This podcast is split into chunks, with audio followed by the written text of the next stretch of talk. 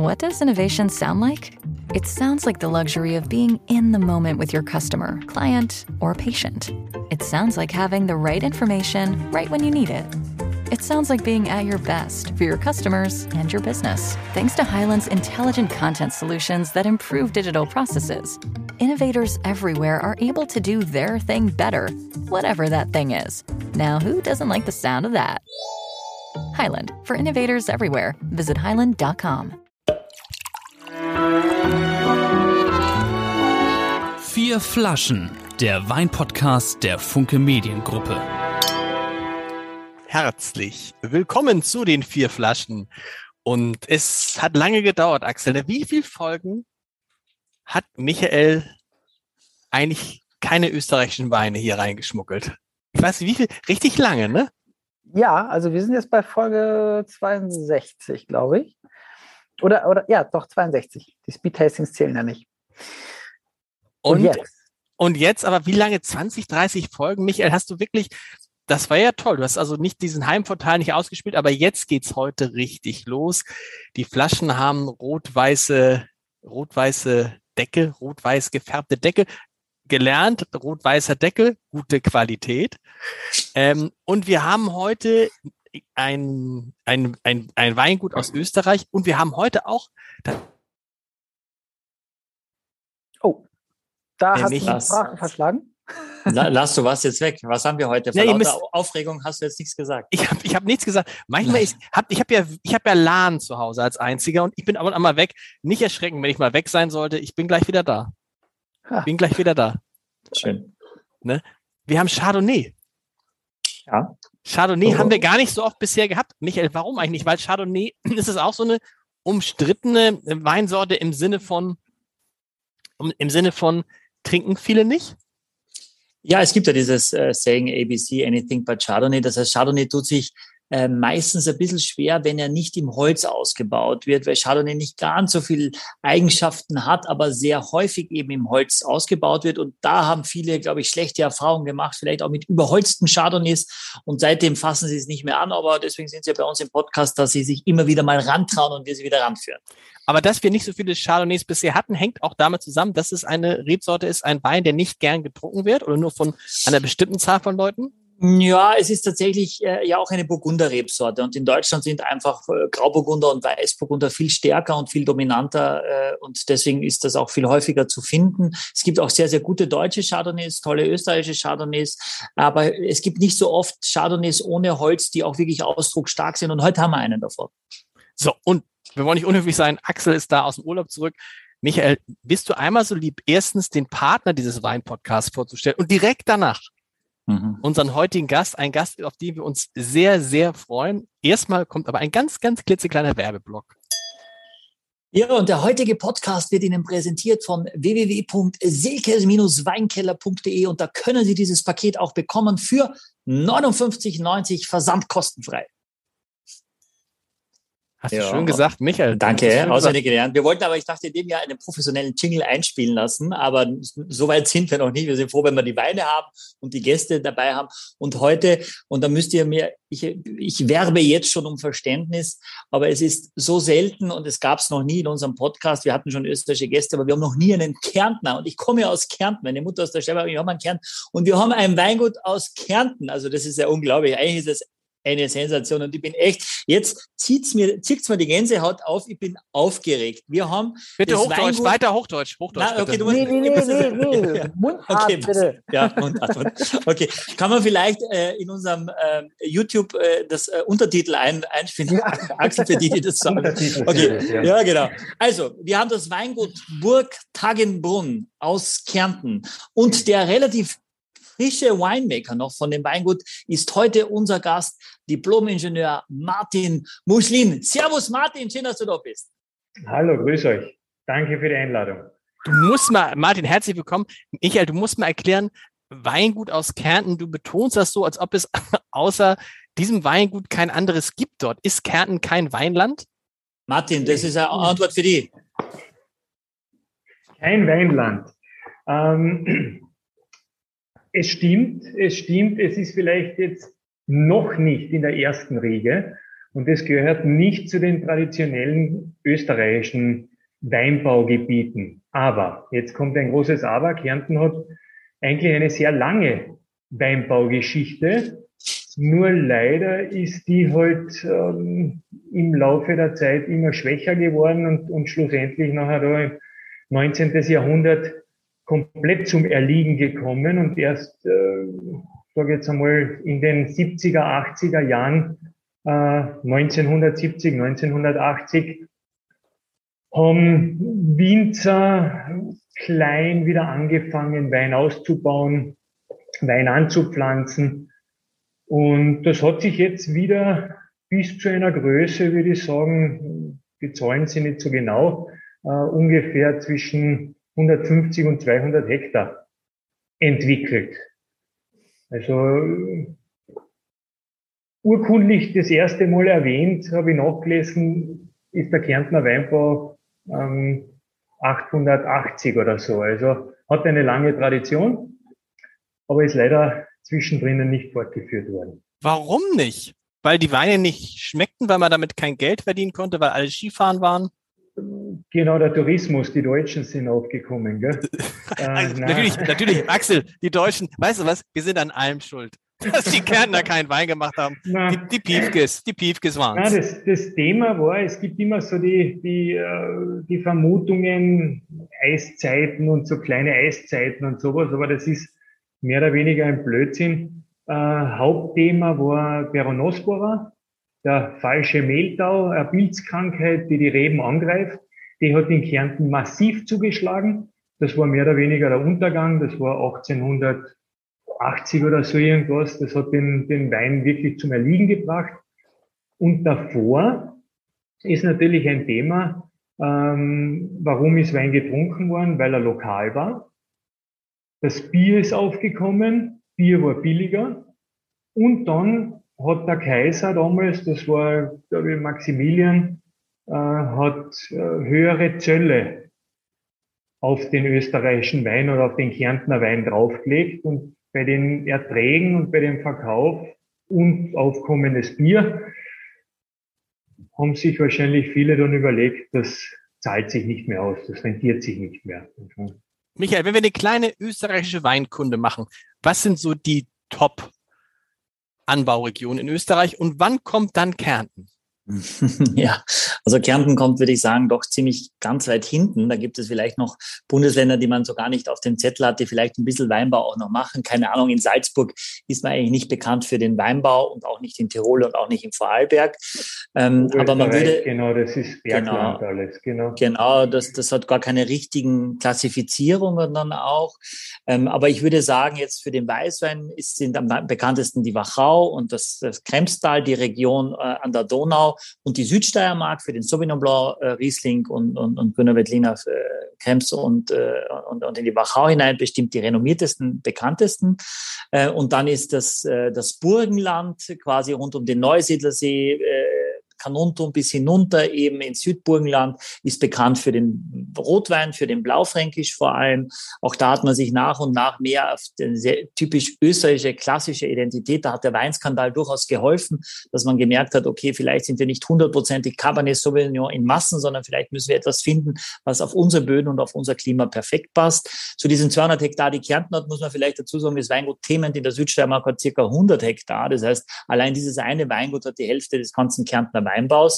Äh, und man muss auch dazu sagen, und die Geschichte ist ganz spannend, bevor wir gleich lostrinken, aber es ist ein absolutes Prestigeprojekt äh, ähm, eines äh, reichen Kärntner, eines erfolgreichen Kärntner Unternehmens, der dieses Burg Dagenbrunn gebaut hat. Martin, weil das wissen natürlich meine Kollegen gar nicht. Da ist quasi jemand gekommen und hat aus dem gebaut, Nichts ein Weingut... Gebaut nicht, ja, gebaut darfst ja. nicht sagen. Also okay. gebaut ist sie vorher schon waren. Ja. Aber er hat sie natürlich revitalisiert, kann man sagen. Also der wohnt da in der Nähe, St. Veiter Raum, das ist der Alfred Riedl, der Eigentümer von Jacques Le Mans Uhren. Also das geht. Kennt ihr das, Jungs? Jacques Le Mans Uhren? Alfred Riedl, ich dachte Ritter Sport klang das so. Ja. Du kennst das, Axel? Jacques, heißt das? Jacques, Jacques, Jacques also ein, Uhren, ein Uhrenhersteller. Jacques Clement, ein Uhrenhersteller. Es hat einmal einen, einen österreichischen Fußballteamchef gegeben, der hat da Alfred Riedel geheißen, aber das ist nicht der gleiche. einer sportaffin ist. Äh, nein, das sage jetzt einmal die Einnahmequelle, die Haupteinnahmequelle ist natürlich das Uhrengeschäft. Und weil er aus der Region ist, äh, kennt er natürlich da die Umgebung und dann hat er diese äh, Ruine entdeckt, sage ich jetzt einmal, und hat sich das Anwesen gekauft. Und äh, wenn man die Bilder jetzt sieht, schaut das super aus, als wenn da nie etwas anderes gewesen wäre. Aber das Ganze ist äh, gekauft hat das 2011. Also wir sind noch relativ jung. Wann habt, ihr da an, wann habt ihr angefangen, wann habt ihr angefangen, Wein anzubauen? Äh, rund um sein Wohnhaus hat die Familie Riedl schon seit äh, 97 und 99 mhm. sind die ersten Weingärten gepflanzt worden. Das ist dann etwas weiter, äh, ein bisschen größer geworden. Da hat noch ein steirischer Winzer damals ähm, einen Wein gemacht, aber das war mehr Thema ähm, in der Firma. Also, dass man halt äh, einen Wein für die eigene Uhrenfirma hat. Und nachdem ja, äh, wie man weiß, von Jahr zu Jahr noch mehr Ertrag ist, hat das Dimensionen angenommen, dass man sagt, man muss eigentlich mit dem Wein etwas machen.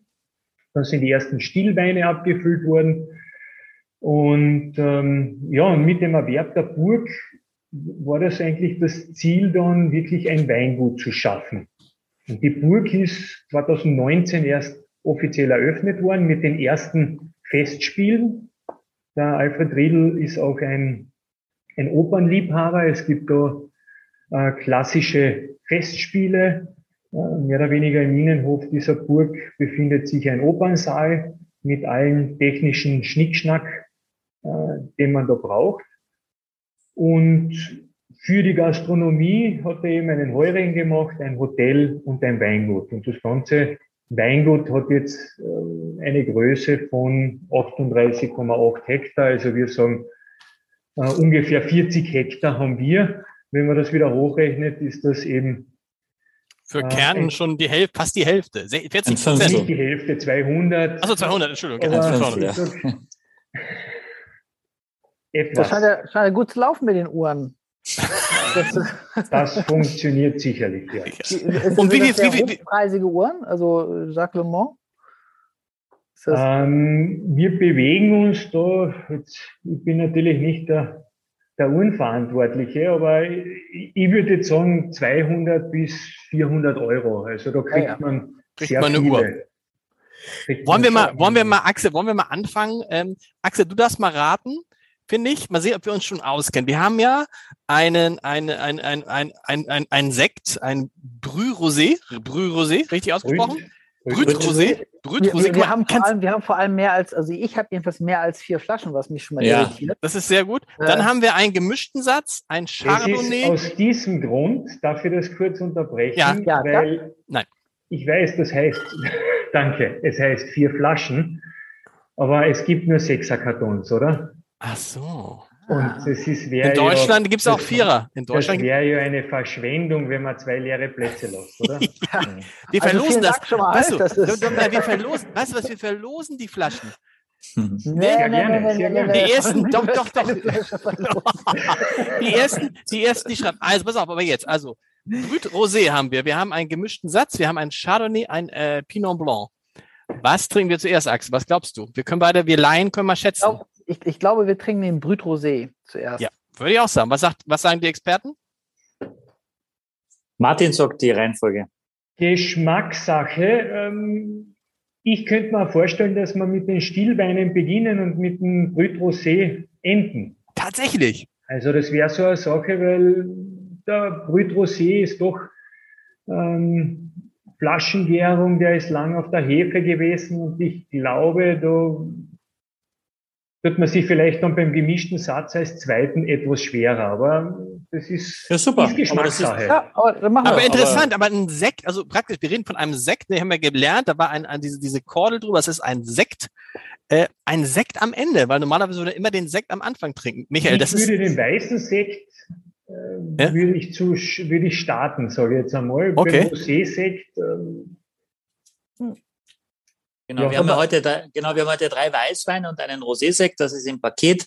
Äh, die Weißweine sind auch alle ganz trocken. Der Sekt hat genau. natürlich ein bisschen mehr Zucker, weil er per se die, die Trauben ja früher geerntet werden, äh, um diese zweite Vergärung, das alles funktioniert. Deswegen, jetzt hören wir den Martin, der kennt sich am besten aus, äh, fangen wir natürlich fangen wir nicht natürlich, aber wir machen jetzt den Sekt, weil er Rosé ist, auch ein bisschen Farbe hat, also genau. ein bisschen Rotweintrauben auch ganz am Ende. Okay. Und starten jetzt mit dem gemischten Satz 2019. Mhm. Das ist der Wein. Das überrascht mich. Mit dem, wieso, der gemischte Satz hätte ich jetzt gedacht, ist das edelste. Mhm. Ist es das edelste oder ist es nicht das edelste? Äh, das, das edelste. Was ist das edelste? Das ist immer schwierig. Der gemischte Satz äh, darf man nicht verwechseln mit einem Cuvée. Mhm. Also das ist ganz wichtig äh, für die Machart. Äh, gemischter Satz kann nur produziert werden nach dem österreichischen Weingesetz, wenn die Trauben gemeinsam verarbeitet werden. Es gibt dann noch den Wiener gemischten Satz, das steht nachher äh, noch einmal drüber. Das ist ein DAC, der muss sogar gemischt gesetzt sein von der Tradition her. Wir haben aber keinen gemischten, äh, gesetzten Satz, sondern wir haben mehr oder weniger verschiedene Weingärten, so wie wir die Lagen haben, gelesen und gemeinsam verarbeitet. Mhm. Und da entscheidet man natürlich schon vorher. Ganz kurze Frage, damit es alle verstehen. Gemeinsam, verar gemeinsam verarbeitet heißt, eben normalerweise würde man eine Cuvée machen, da hätte man verschiedene Weine, die schon fertig sind und würde die zusammenschicken, schütten. Genau. Ihr die Trauben kommen bei euch zusammen. Genau, das ist ganz die, richtig. Okay. Die mhm. Trauben kommen, müssen sogar für den gemischten Satz schon in der, in der Presse gemeinsam sein. Das ist ganz mhm. wichtig. Und welche Trauben? Das, Entschuldigung, Axel. Aber würde es einen Unterschied machen, wenn man jetzt die, die Trauben getrennt presst und dann die Weine zusammenmischt? Also würde man das geschmacklich unterscheiden können? Von ah. einem Wein, wo die zusammengebracht werden und dann gepresst werden? Laut Weingesetz verboten. Ja. Äh, analytisch gesprochen und ich, ich bin Naturwissenschaftler und, und Chemiker, äh, könnte man es nicht nachweisen. Hm. Okay. Aha. Aha. Würde ich sagen. Aber Michael, das kennen wir ja auch, Axel. Äh, eigentlich, eigentlich, eigentlich verboten in Österreich heißt ja gar nichts, Michael, oder? Hm, eigentlich verboten heißt herzlich willkommen. Nein, aber es ist spannend und äh, äh, ich, wenn ihr schon mal reinriecht, ne, es ist ja wahnsinnig viel. Lars hat ja die Frage gestellt, was ist denn alles in dem gemischten Satz jetzt im, im, Gut, äh, im Burgtagenbrunn? Wir haben natürlich, nachdem wir sehr Burgunderlastig sind, wir sind ein Burgunder Weingut, ist natürlich äh, der Pinot Blanc und der Chardonnay drinnen. Äh, wir haben den Sauvignon drinnen, etwas grüner Veltliner, und für die Nase ist natürlich immer sehr schön, äh, dass man sagt, oder aromatische Sorten, Sauvignon, Muscatella. Das nimmt man dann mit. Ähm, jetzt kann man sagen, Chardonnay, Weißburgunder bringen die Struktur und äh, die Nase und die, die tropischen Früchte bringt vielleicht der Sauvignon und, die, und der Muscatella. Es riecht da, es riecht eigentlich auf den ersten Ding, wenn ich jetzt nicht wüsste, dass es ein gemischter Satz ist, würde ich sagen, es ist ein Sauvignon Blanc. Mhm. Er riecht wie ein, oder Axel, er riecht wie ein Sauvignon Blanc. Ja, oh ja, aber oder ein Riesling, finde ich. Nein. 2019, Martin, viele Weingüter kommen jetzt demnächst mit 21 schon auf den Markt. Das ist, was ihr aktuell habt, oder das ist jetzt der, der Jahrgang, der verkauft wird? Es ist unser aktueller Jahrgang jetzt ja im Verkauf. Ähm, die Sache ist, man wird das dann kosten. Kärnten hat eine etwas höhere, vielleicht äh, kräftigere Säurestruktur. Oh, heißt Axel. aber nicht, oh. dass sie sauer sind, ganz wichtig, aber Säure hält einen Wein am Leben. Und, und, und ist gut, Entschuldigung. Bitte. Mach weiter. und es ist gut, es ist gut als Essensbegleiter, habe ich gelernt. Der gemischte Satz oder was? Ja, ja nee, wenn es wenn, ein bisschen Säure hat, das hilft dann dem Essen. Genau. Und wir sind halt, also Kärnten, Kärnten ist jetzt, äh, wenn man jetzt den Vergleich hernimmt, äh, vielleicht mit, mit äh, anderen Weinregionen in Österreich, ähm, eher kühl. Wir haben zwar im Sommer die 35 Grad, aber das Thema ist, die Reife oder die Ernte ist später.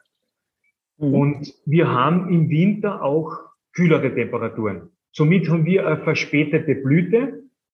Und ihr wisst sicher, ungefähr 100 Tage nach der Blüte ist die Lese. Also wir sind mit der Weinlese meistens im Oktober. Ah. Also eine Augustlese oder, oder frühe Septemberlese gibt's in Kärnten kaum. Mhm. Und da ist dann automatisch, äh, sage ich jetzt einmal, wegen der Reife eine höhere Säurestruktur, die die, die Weine aber sehr lebendig hält. Martin, du musst dazu sagen, dass wir in Kärnten auch quasi in der Regel auch äh, größere Temperaturunterschiede zwischen Tag und Nacht haben. Also es kühlt bei uns schon durchaus ab auch in der Nacht. Das ist natürlich auch perfekt zum Urlaub machen, weil du, es ist tagsüber heiß, aber wenn du das Fenster aufhast, ist schön, schön die Luft kühlt schön ab. Besser zum Schlafen, ja. Besser zum Schlafen. Und auch für den Wein ist gut, weil die Trauben wirklich besser regenerieren können und dadurch die Säure auch äh, besser, äh, besser halten. halten ne? Richtig. Aber anderen, andere Länder äh, oder andere Bundesländer haben das Problem mit der Säureerhaltung. Die müssen säuern ähm, die Säuerung ist mehr oder weniger in den letzten ja, zehn Jahren neunmal erlaubt gewesen, obwohl es eine Ausnahmeregelung ist. Ähm, war aber in Deutschland auch nichts anderes, einfach durch die warmen Temperaturen. Also, mhm. Aber dann ist das dann so, dass, dass da viel Säure drin ist, obwohl ihr spät erntet? Weil eigentlich würde man ja annehmen, dass, ne, wenn ihr spät erntet, dass der Alkohol mehr vergären kann und das hat jetzt nichts ja. mit dem Alkohol zu tun oder mit dem Zucker. Äh, je später die Lese, desto ja. höher ist der Zuckergehalt und somit dann der Alkohol. Wobei ja. aber, der Michael hat schon gesagt, durch die kühlen Temperaturen im Oktober wird es natürlich schon wieder kühler. Und dann steigen unsere Zuckerwerte auch nicht ins Unermessliche. Ja. Also äh, 14, 14 Volumensprozent, 14,5 Alkohol wird es in Kärnten kaum geben bei einem realistischen Ertrag, muss man auch sagen. Also wenn ich natürlich nur eine Traube pro Stock habe, dann geht es sich aus vielleicht. Aber aber das heißt also, also ich, ne, ich, ich bin ja hier für die Laienfragen zuständig. Das heißt, dass der Zucker, also äh, genau, dass der Zucker eigentlich nichts mit der Säure zu tun hat. Es ist nicht so, dass jetzt irgendwie, wenn der Alkohol vergärt und sich mehr Zucker bildet, die Säure zurückgeht. Im, Im Zuge der Reife die Säure veratmet sagt man. Also die, die Bärenhaut wird dünner, die Säure ja. veratmet und der Zucker steigt an. Warum steigt der Zucker an? Weil natürlich auch das Wasser verdunstet in der Beere und somit konzentrieren sich einfach die Inhaltsstoffe. Das ist die, die Osmose. Mhm. Äh, Prinzip der Osmose, direkte Konzentration. Und deswegen, je länger, länger man jetzt Trauben draußen hängen lässt, das ist eigentlich nur mehr eine Konzentration in der Beere. Es wird nicht mehr Zucker und es wird nicht mehr Säure, es kommt nichts mehr dazu. Es ist einfach der Wasserverlust in der okay, Beere. Wenn, wenn, das Wasser weg ist, dann würde ja auch die Säure präsenter werden. Wird, genau, deswegen, ist, also, okay. deswegen haben auch die, die Eisweine oder die Süßweine so eine hohe Säure. Weil natürlich das Wasser verdunstet ist, mhm. eingetrocknet. Viel Zucker, aber viel Säure. Und das ist dann die gute Harmonie. Weil sonst würde, würde ein Wein, ein Süßwein äh, wie Honig schmecken. Mhm. Deswegen schmeckt vielleicht vielen Leuten der Met nicht, weil er keine Säure hat. Mhm. Bio-Leistungskurs. Ja. Also kurz ja, in den Bio-Leistungskurs. Das ist, das ist ja interessant. Chemie, dein Chemie, Chemie haben wir Chemie, abgeschlossen. Chemie. Mhm. Chemie. Michael, du hast ja, du hast ja äh, diese Weine ausgesucht, du sagst, das ist ein Geheimtipp. Das sind Geheimtipps. Ja. Ähm, jetzt sag mal, dieser Wein, wie würdest du ihn beschreiben?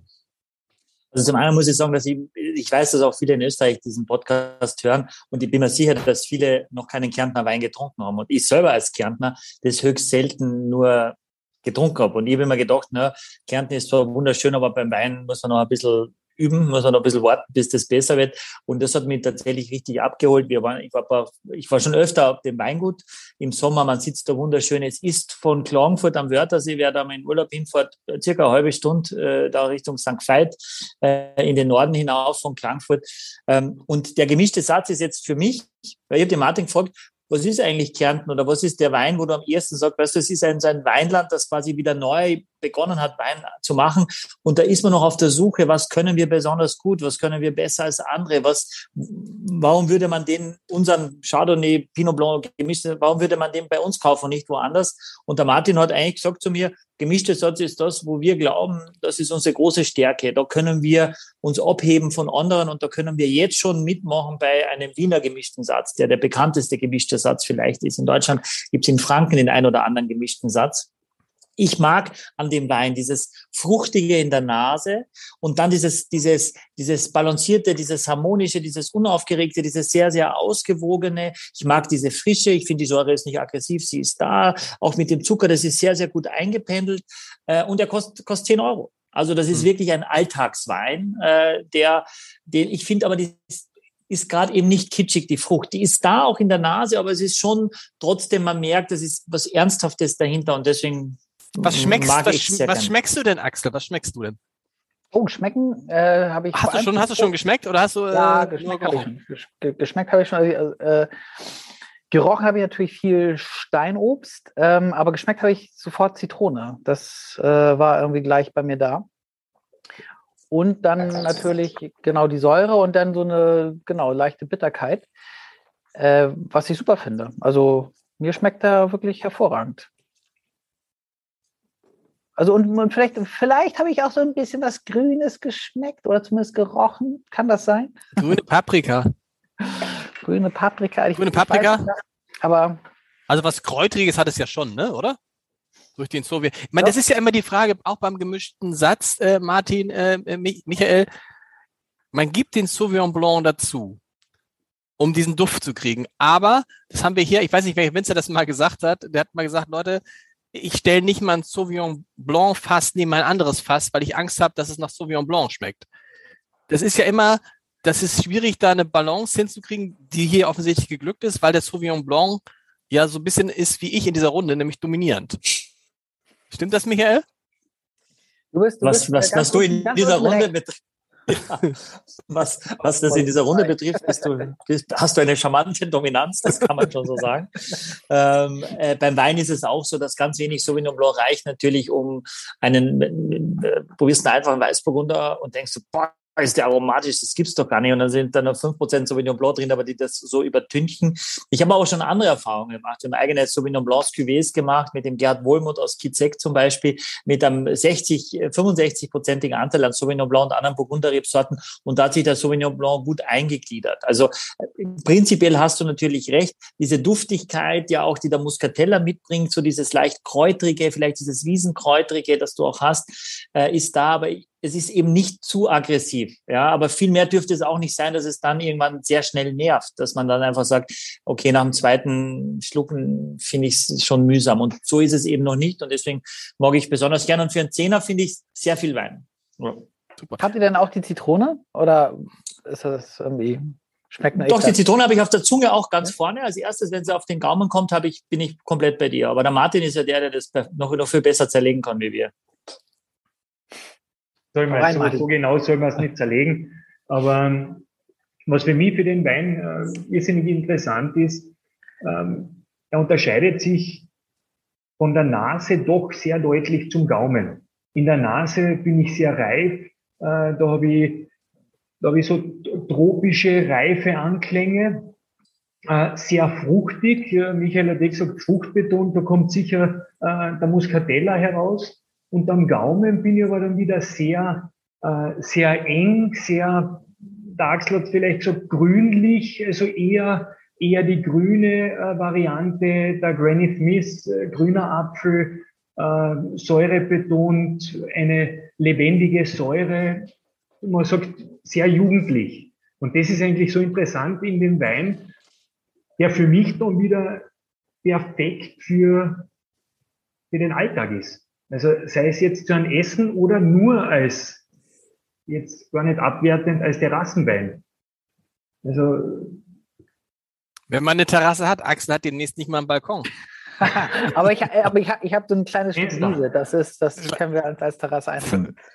Wollen wir, den, wollen wir den zweiten schon mal einschenken? Was ist der zweite? Was ist der zweite, Na, na, nur noch der Satz ist für mich jetzt, der Wein hat ja so eine Frische und so eine Jugend, dass ich gar nicht mir juckt es gar nicht jetzt den 20er oder wenn jetzt irgendwann der 21er kommt zu trinken, sondern man, man müsste jetzt wirklich auch eine Lanze brechen und sagen, probiert's das einmal. Auch als 19 hat er so eine Jugend und das werden wir bei dem 15er ja gleich noch viel besser sehen, äh, was da daherkommt. Von daher, der nächste Wein wäre der Chardonnay. Chardonnay. Äh, Martin, mögt genau. Ihr, mögt ihr noch was über die Flaschen sagen? Die Flaschen haben ja so ein bisschen, sehen so ein bisschen aus, um das zu beschreiben, Axel, so wie so Flaschen, in denen Speiseöl daherkommt, ne? Ja, also so ein bisschen, ja, oder? Ja, stimmt. Ja, ja, das stimmt. Warum ist das so?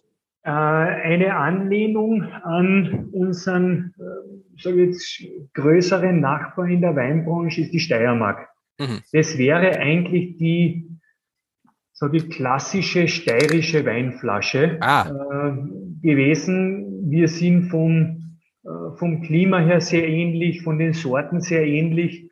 Und da ist eigentlich für die Kärntner Winzer, auch vom Kärntner Weinbauverband, mehr oder weniger ein, diese Flasche gewählt worden. Es gibt Winzer, die haben eigene Flaschen, aber alle, die da beim Kärntner Weinbauverband äh, etwas mitmachen, haben diese Flasche genommen, hat da einen finanziellen Grund. Eine Sammelbestellung ist natürlich immer billiger, als wenn ich da Kleinstmengen bestelle.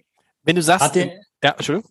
Na, mich interessiert Martin, jetzt kommt hier quasi, kommt der Herr Riedel äh, kultiviert da Big Time und macht ein Fünftel des ganzen Kärntner Weinbaus. Wie finden denn es die anderen Kärntner Weinbauern, die quasi äh, auch fleißig und, und, sich mühen und natürlich eigentlich gar keine Beachtung auf, national vielleicht einmal irgendwo einen Salonwein haben. Wie, wie, wie, finden, wie, wie, wird man da aufgenommen? Seid ihr so quasi die, die Rockefellers aus, von des Kärntner Weinbaus oder ist das alles äh, Hurra miteinander?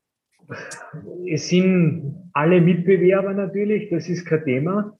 Äh, aber auf der anderen Seite im Kärntner Weinbauverband spielen wir, so wie jetzt, eine gleiche Rolle wie der kleine Betrieb mit zwei Hektar. Okay. Hm. Also da gibt's jetzt keine Unterschiede, dass man da vielleicht mehr, weiß nicht, Stimmrecht oder was auch immer hat. Das, das, das gibt's da nicht. Wie wird man aufgenommen als Mitbewerber? Natürlich stehen alle irgendwie in einer Konkurrenz.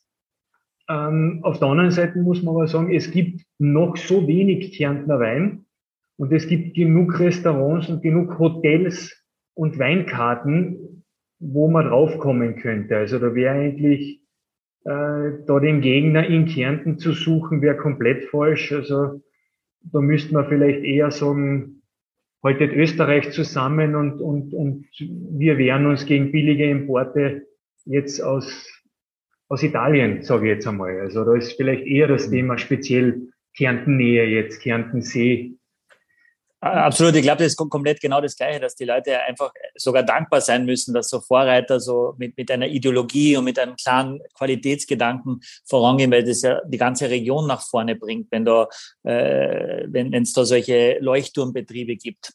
Äh, ja, Chardonnay 2019. Super. Jetzt ABC, Anything but Chardonnay. Axel, warst du schon mal in Kärnten? Äh, nee.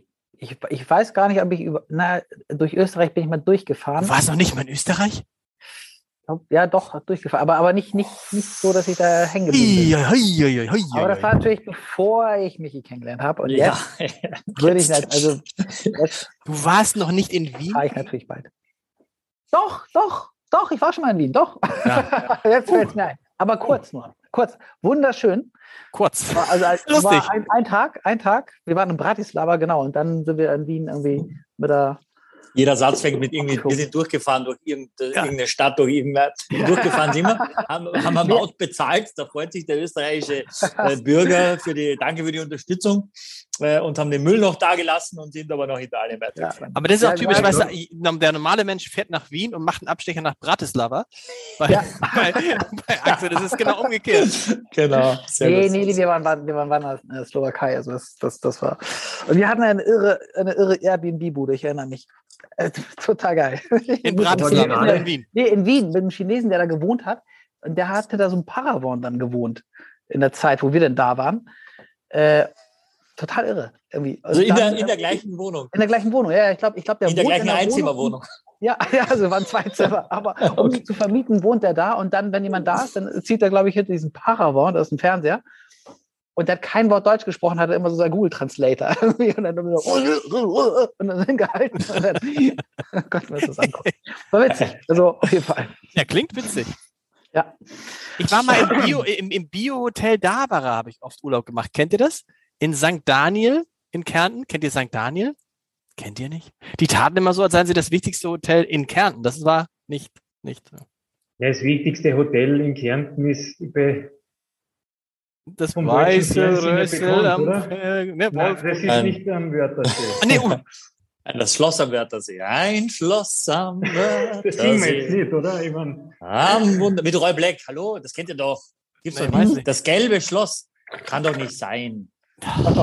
Also ich wollte jetzt mit St. Daniel und dem Davra punkten, dass es ein totaler Intreff ist da. Okay. Bestimmt. Dann, so, so ihn, dass wir es alle kennen. Das ist ja super. Wer aufschreiben, ja. Chardonnay. Chardonnay. Chardonnay.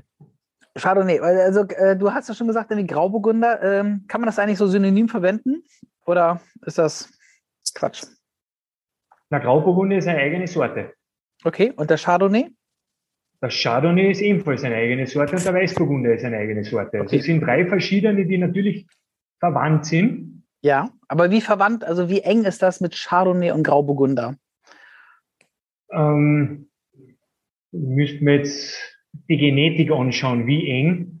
Äh, ja, so aber man kennt sie, die Sorten sind schwer zu unterscheiden, wenn keine Trauben drauf sind. Das gleiche gilt auch für den Pinot Noir. Mhm. Wirklich schwer zu unterscheiden. Wenn Trauben dann drauf sind, tut man sich leichter, weil der Grauburgunder vom Namen her, da färben sich die Trauben so leicht rötlich. Mhm. Das tut der Weißburgunder und der Chardonnay nicht. Und der Pinot Noir, natürlich ist ein Rotwein, färbt sich rot. Aber mhm. jetzt nur im, im äh, Weinstockblätter Richtung sind die alle schwer zu unterscheiden. Also als Burgundersorten, die Verwandtschaft ist sehr, sehr eng. Das ist ja inter trotzdem interessant, Michael. Wir, wir lästern immer viel, auch für dich, Martin, lästern immer viel über Grauburgunder, insbesondere Michael weil wir den langweilig finden. Trotzdem lieben die Deutschen Grauburgunder und trinken viel Grauburgunder. Nun sagst du, der Chardonnay ist gar nicht so viel anders als der Grauburgunder, aber ist bei weitem nicht so beliebt. Michael, wie ist es in der, in der Hanselounge? Trinken die Leute Chardonnay? Wenig. Ja, also wir haben, glaube ich, also wir haben keinen holzlosen deutschen Chardonnay. Wir haben von Fürst den, den Chardonnay R und wir haben von Huber äh, einen Chardonnay und das war's dann schon. Das war's mit den deutschen Chardonnay. Wir haben noch irgendeinen Weißburgunder Chardonnay von Landerer aus Baden. Äh, aber es ist genau wie du sagst, auch wenn die ähnlich sind und zur gleichen Burgunder Familie gehören, Axel, vielleicht sind es alles Cousins. Ja, also sie sind nicht wahnsinnig weit, ist nicht der äh, siebte Schwibschwager 18. Grades, ne, sondern die sind näher verwandt. Aber mhm. äh, der Chardonnay hat dieses Image einfach gar nicht. Aus welchen Gründen auch immer. Hm. Da ist er weg. Der Michael, ja. In, der, der, Michael ist weg, der hat das Image gar nicht, das finde ich gut. Ähm, das ist aber wirklich interessant, äh, Martin. Vielleicht kommt er nicht wieder. Sein, vielleicht ist sein Akku alle. Im, im, im, mitten im Satz. Aber das Interessante ist ja wirklich, warum hat er das Image nicht? Ist es dieses äh, ABC, Anything but Chardonnay? Der Chardonnay, der Chardonnay ist die am häufigsten angepflanzte Rebsorte weltweit. Okay. Den gibt es überall.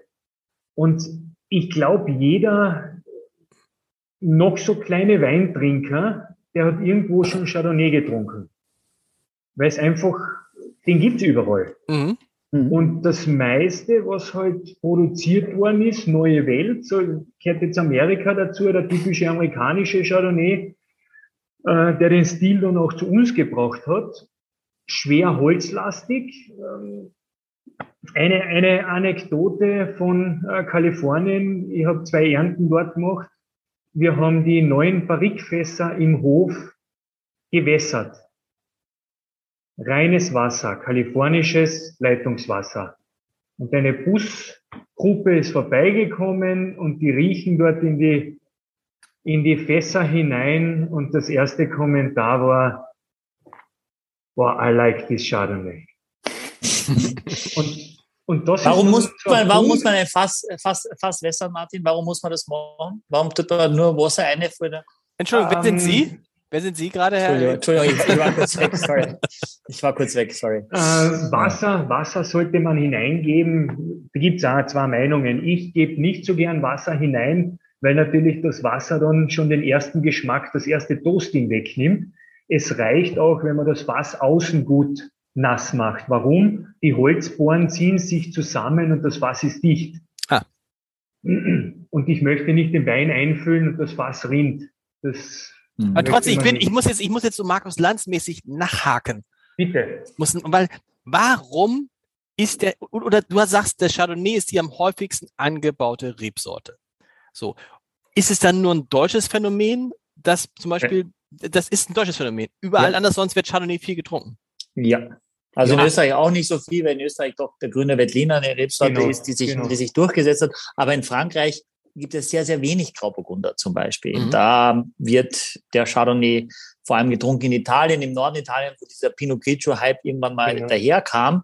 Äh, da, da gibt es natürlich viel Grauburgunder, aber auch, auch Chardonnay gibt es da, aber auch viele autochtone Rebsorten. Elsass, ähm, der Pinot Gris. Genau, aber weltweit auch in, in, in Amerika, in Chile, in Argentinien, in Neuseeland, in, äh, in Neuseeland gibt es viel Sauvignon, aber eben auch viel Chardonnay. Ähm, in Australien, also da sind die, die Common Weißweinrebsorten die meist angebaut sind, ist in der Regel immer der Chardonnay. Und von daher, ja, und der Grauburgunder eher nicht so. Heißt denn, heißt denn Grauburgunder auch in Frankreich Grauburgunder? Oder heißt er Pinot Gris. Pinot Gris. Pinot Gris. Okay. Pinot Gris und Pinot Blanc, der Weißburgunder. Ja. Mhm. Gibt auch und? einige deutsche Winzer, die dann trotzdem auch Pinot Gris oder Pinot Blanc draufschreiben, äh, weil es vielleicht vornehmer klingt oder sie glauben, damit kann man einen Euro mehr nehmen. Oder Österreicher gibt es auch. Heute haben wir einen davon. Wir, wir, wir, haben, wir haben das drauf, ja. Genau. Also jetzt sind wir mal gespannt. Äh, gespannt. Axel, Axel was, was, was, was, was, was riechst du? Was schmeckst du? Wie gefällt dir dieser Chardonnay? In der Nase gefällt ihm ja schon sehr gut. Ähm, also ein bisschen fruchtiger, würde ich sagen, als, als der gemischte Satz. Also, ne, wenn man dieses Steineobst hat, dann ist das hier, finde ich, in der Nase dominanter. Ich rieche zum Beispiel mehr Pfirsich, glaube ich. Aber, aber wenn ich auch, auch rieche, Zitrone, oder? Hast du auch Zitrone wieder stark? Äh, also beim Riechen? Mhm. Weiß nicht. Weiß nicht, gar nicht. Also kam jetzt nicht so in den Sinn. Findest du ihn intensiver in der Nase als den, den gemischten Satz? Ja, ich finde ihn fruchtiger. Irgendwie. Okay. Kann man, mhm. also oder, oder, oder vielleicht so ein bisschen, bisschen, äh, vielleicht nicht fruchtiger, aber ein bisschen pfirsichmäßiger. Also so ein bisschen, also nicht so grün, sondern. Hier, genau, es ist ja, das andere ist ja auch fruchtig. Das ja. könnte man vielleicht dann sagen, der gemischte Satz ist fruchtig, grasiger. Mhm. Welche Früchte? Und, und da das unterschreibe ich. Pfirsich ist sehr gut. Für mich ist der gelbe Apfel drinnen. Das ist eine andere, eine, eine eher eine gelbe Frucht für mich. Ja, ja. Eine genau. andere Frucht. Das genau, aber, aber wenn ich die trinke, habe ich das, habe ich, habe ich das, ist die Frucht also nicht weg, aber überhaupt nicht so dominant, sondern ich habe da mehr, vielleicht ein bisschen mehr Salz, mehr Boden oder sowas.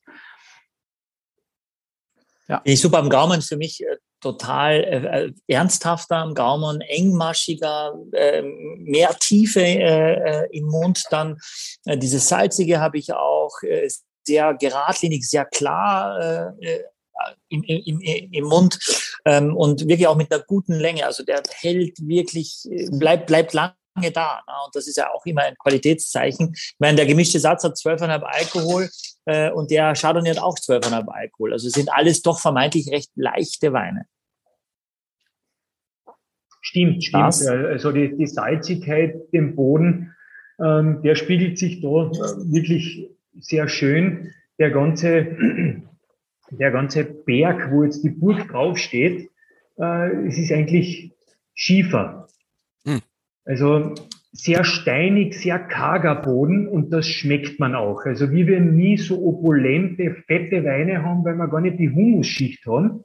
Oder vielleicht so wie ein, ein, ein Chardonnay von Kanuntum auf den tiefen Schwemmböden. Das, das wird sich da nicht geben und deswegen kommt da die Engmaschigkeit, die da äh, Michael gesagt hat, also Eleganz, Fruchtigkeit und trotzdem eine Eleganz ähm, Säure ist da sehr schön eingebunden, eine schöne Reife und wäre halt, also Anlehnung, ich weiß, man darf da über, über Burgunder nicht schimpfen, aber das geht wirklich in so eine leichtere Burgunder-Richtung vom, vom Wein, ohne Holz, aber ohne Holz. Also, mhm. Habt ihr auf dem Schiefer dann auch, aber Riesling habt ihr gar nicht, weil das wäre auch ein guter Boden für Rieslinge, ne? Doch, habt ihr auch. Also wir haben eigentlich alle wo man so Cool Climate Rebsorten, da gehört der, der Riesling natürlich auch dazu. Weißburgunder oder Pinot Blanc, äh, Chardonnay, Sauvignon, Pinot Gris, Riesling, Pinot Noir, Grüner Veltliner, Muscatella. Das sind unsere Sorten. Lars, du hast noch gar nichts jetzt zum Chardonnay gesagt. Ich glaube, mein, ich glaube, mir spielt mein, ich, ich habe so eine innere Abneigung gegen Chardonnay. ich bin halt ein Deutscher, offensichtlich. Und weil diese innere Abneigung da ist, werde ich mit dem jetzt gerade nicht warm. Wenn du es nicht gesehen hättest, jemand hätte das Glas hingestellt, würdest du genauso gehen? Das kann ich ja nicht sagen. Hm, okay, müssen wir mal machen. Das müssen wir mal machen. Also es ist so ein bisschen, ich denke so, hm, ja, ich denke so, oh nee, ich habe, ich hab, denke jetzt schon, oh nee, da oh, kriege ich Bauchschmerzen von und so, weißt du. Was aber vielleicht einfach nur eine Kopfsache ist. Wahrscheinlich ist es nur eine Kopfsache. Wenn, wenn ihr sagt, es riecht nach äh, gelbem Apfel, denke ich, oh, ja, stimmt, riecht nach gelbem Apfel. Hm. Tut's auch, ja. ja. Also, ähm, ja, also ich, ich ich glaube, das Problem ein bisschen des Chardonnays ohne Holz ist natürlich, dass er, dass der, dass der Grauburgunder allein durch die Farbe und äh, durch die Farbe der Trauben heute und so weiter ja manchmal auch nicht. Also wenn du da, die Farbe ist ja wahnsinnig hell noch. Das ist ein Wein, der ist, ist schon drei Jahre alt. Mhm. Ja. Und der Grauburgunder ist ja oft in der Jugend fast schon wie ein Rosé. Also viele, genau, viele ja. Grauburgunder. Äh, und ich glaube schon, dass ein bisschen das Problem des Chardonnays ist, dass man wahrscheinlich hinterher sagt, was war das ja ey, nochmal, was wir jetzt gerade getrunken haben. Also, dass mhm. der Chardonnay, wenn der kein Holz hat und nicht so markant ist, wie das viele auch kennen, dass es ein bisschen schwieriger ist, sich da das zu erinnern, aber das geht mir bei ganz vielen Grauburgundern auch so. Wo ich das wollte ich sagen, aber weißt du, wenn du es mir, mhm. wenn du es mir eingeschenkt hättest, ne, und ich mhm. hätte es nicht, hätte raten müssen, hätte ich 100% gesagt, es ist ein Grauburgunder. Mhm.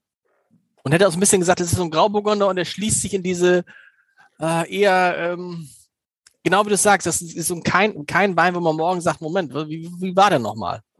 Weißt auf du? Der, auf der anderen Seite muss man dann sagen, ist es der universelle Speisenbegleiter. Ja, ja, klar. Also er steht nicht im Vordergrund, wo man sich natürlich mit einem Riesling oder einem Sauvignon vielleicht schwerer tut, irgendwo aneckt. Also mhm. es kommen jetzt positiv und, und negativ. Ja, das ist auch deshalb, ich meine, wir machen immer, wir, wir, wir, wir ähm, sind böse zum Grauburgunder und die meisten Leute mögen den Grauburgunder. Aber da haben wir ja von Michael gelernt, Axel, natürlich, wenn man natürlich nichts anderes trinkt als Grauburgunder, dann schmeckt das eigentlich ganz gut. Ich habe früher nur Pinot Grigio getrunken, ohne zu wissen, dass es Grauburgunder ist. Und natürlich, Ohne zu wissen, dass es nicht schmeckt. Nein, aber ich dachte so, oh, das schmeckt doch irgendwie. Weißt du, genau wie du sagst, es irgendwie, man hat das Gefühl, es schmeckt so ja. nach Wein. Man wird so ein bisschen nach der ersten Flasche auch so ein bisschen, dann schmeckt ja. es noch besser und so.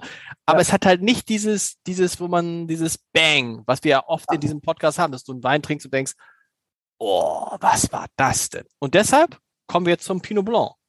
Mhm. Große Frage, warum Pinot Blanc? Ihr hättet auch Weißburgunder sagen können. Äh, das Weingut, die Entscheidung ist getroffen worden, glaube ich, 2014 oder von Ernte 2014 auf 15. Äh, ist eine Entscheidung von oben gewesen, äh, war ich nicht beteiligt. Ich bin erst seit September jetzt im Weingut, hat der Chef getroffen. Weißburgunder aus Pinot Blanc. Vielleicht wegen Weingut Dagenbrunn. wir haben, wir haben dann kosten auch den Jacques Panier, äh, so frankophil. Und es ist ja irgendwie, Michael, wissen die meisten Leute, wenn sie was bestellen, wenn die einen Pinot Blanc bei dir bestellen, oder gibt es gar keinen, doch, Pinot Blanc bei euch auf der Karte, wissen die, dass das ein Weißburgunder ist, oder denken, das ist einfach ein Weißwein, oder was, was, was denken die, wenn die Pinot Blanc bestellen? Ja, das, das weiß ich nicht, was die denken. Äh, also, wir haben immer schon wieder natürlich auch mal Gäste, die, die sagen, ja, wir nehmen den Rotwein und zeigen auf irgendeinen Sauvignon Blanc. Und dann sage ich, sie meinen bestimmt den Cabernet Sauvignon und blätter ein paar Seiten um, weil wir vorne die Weißweine haben und hinten die Rotweine. Ähm, ich glaube schon, dass, dass die meisten das auch wissen. Die, die es noch nicht wussten und den Podcast hören, wissen es spätestens äh, jetzt. Ähm, ich glaube, dass das Pinot Blanc vielleicht früher häufiger auch noch äh, genutzt wurde, als die deutschen Weine nur noch nicht so dieses Image hatten. Aber mittlerweile kann man, glaube ich, mit großer Freude auch Weißburgunder oder Weißer Burgunder draufschauen. Es gibt auch einige, die schreiben Weißburgunder oder Weißer mhm. Burgunder oder Grauburgunder oder Grauer Burgunder. Äh, aber es ist im Prinzip alles das Gleiche. Das Besondere aber jetzt bei unserem Ganz kurz noch, dieser Extrakt, den der Chardonnay hat, das finde ich schon ziemlich cool. Also da muss ich ein bisschen drauf einlassen, ein bisschen konzentrieren, weil der Wein einen nicht quasi into the face puncht, aber genau, ja. der Wein hat schon eine, eine, ein wirklich das kann schon was. Und wir haben jetzt diesen 2015er Pinot Blanc, das ist ganz wichtig. Das ist den, den wir jetzt auch verkosten wollen. Äh, der wurde ein, da steht auch vorne drauf, Martin, und vielen Dank, dass du unseren Hörern äh, das ermöglicht überhaupt, dass wir noch einen 2015er Weißburgunder bekommen. Und der wurde ein Salonwein Österreich, das habt ihr auch vorne drauf. Was heißt das für die Leute, die das noch gar nicht wissen, wie zum Beispiel meine zwei Kompagnonis? Salon, Salon ist eine, eine österreichische Auszeichnung da können alle Qualitätsweine, sage ich jetzt einmal, mitmachen. Und im Salon sind dann die 200 besten Weine Österreichs. Oh. Die werden verkostet. Das heißt, ich muss den Wein äh, bei einer Jury, bei der Landesjury mehr oder weniger einreichen.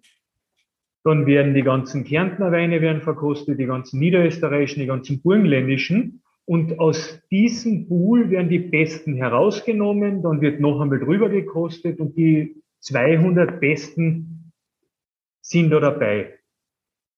Was darf natürlich nicht passieren, dass da 200 grüne Veltliner sind? Das kann nicht passieren. Deswegen, jetzt hat natürlich jeder Winzer und jede Weinbauregion hat grüne Veltliner. Und jetzt können aber nur 20, 30 grüne Veltliner in den Salon kommen, weil die anderen Sorten müssen auch vertreten sein. Und so hat, ähm, wird ein Bücherl herausgegeben. Ähm, man kann sich dann, ja, Man wirbt damit. Ich habe das ja, ich hab's auch ja, ich meine, also, drauf. Also das ist eine Qualitätsmerkmal. Das ist eine Orientierungshilfe, ja. ist aber in dem Fall natürlich für einen Kärntner Wein speziell jetzt für einen 15er äh, schon ein, ein ordentliches Qualitätskriterium, weil davor hat es das, glaube ich, noch gar nicht gegeben. Also, und, und ich bin gespannt, was Axel sagt über den Geruch. Axel, ich habe das Gefühl, dieser Wein riecht nach etwas, was du oft gerochen hast. Zumindest ist es bei mir so. Jetzt bin ich gespannt, ob du es ausriechst, ob du es auch riechst, genau wie ich. Während Axel riecht nochmal Salon ist ungefähr so für die, die, die sich viel mit Wein beschäftigen, ungefähr so äh, zwischen 98 und 99 Luca Maroni Punkte. So kann man sich das vorstellen beim italienischen Wein. Das ist ein Weintester sogar. Und, und, und, und, und bei Parker? Äh, boah, bei Parker wären das vielleicht 90 oder so. Also ab, ab da es dann anfängt, äh, Spaß zu machen.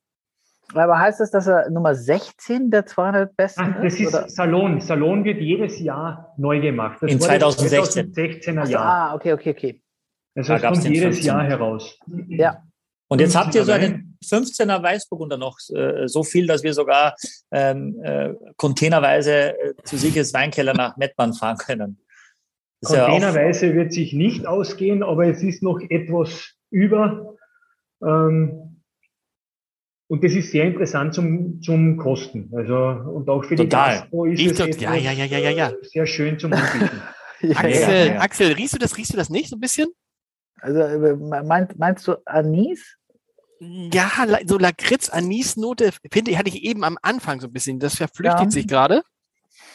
Aber an, oder habt ihr, hast, habt ihr, habt ihr, habt ihr also Experten das auch so ein bisschen so in die Anis-Lakritz-Richtung und im, im, in der Nase? Lakritz, Anis hätte ich jetzt hm. nicht. Ähm, Lakritz, mhm. Ich bin kein großer Lakritz-Fan, deswegen. Axel aber, deshalb ist er eigentlich, ich fand so am Anfang, jetzt ist es allerdings. Vielleicht meinst du Fenchel oder so? Kräuternote. Ich bin eher so bei einer Kräuternote, ähm, Gewürzsack. Ja, weißt du was? Fenchel, Fenchel natürlich. Fenchel. Aber weißt du, so und so groß, äh, Fenchel und Lakritz ist so verwandt, wie die Burgunderfamilie, finde ich vielleicht auch nicht. Der eine sagt so, der andere sagt so. Aber das riecht, aber es riecht toll, ne? Es riecht irgendwie ähm, interessant im guten Sinne von interessant. Es gibt Reife, ja auch interessant, oh, also sehr interessant. Ein, ein, eine sehr schöne Reife in der Nase, finde ich. Wie man es jetzt beschreiben möchte.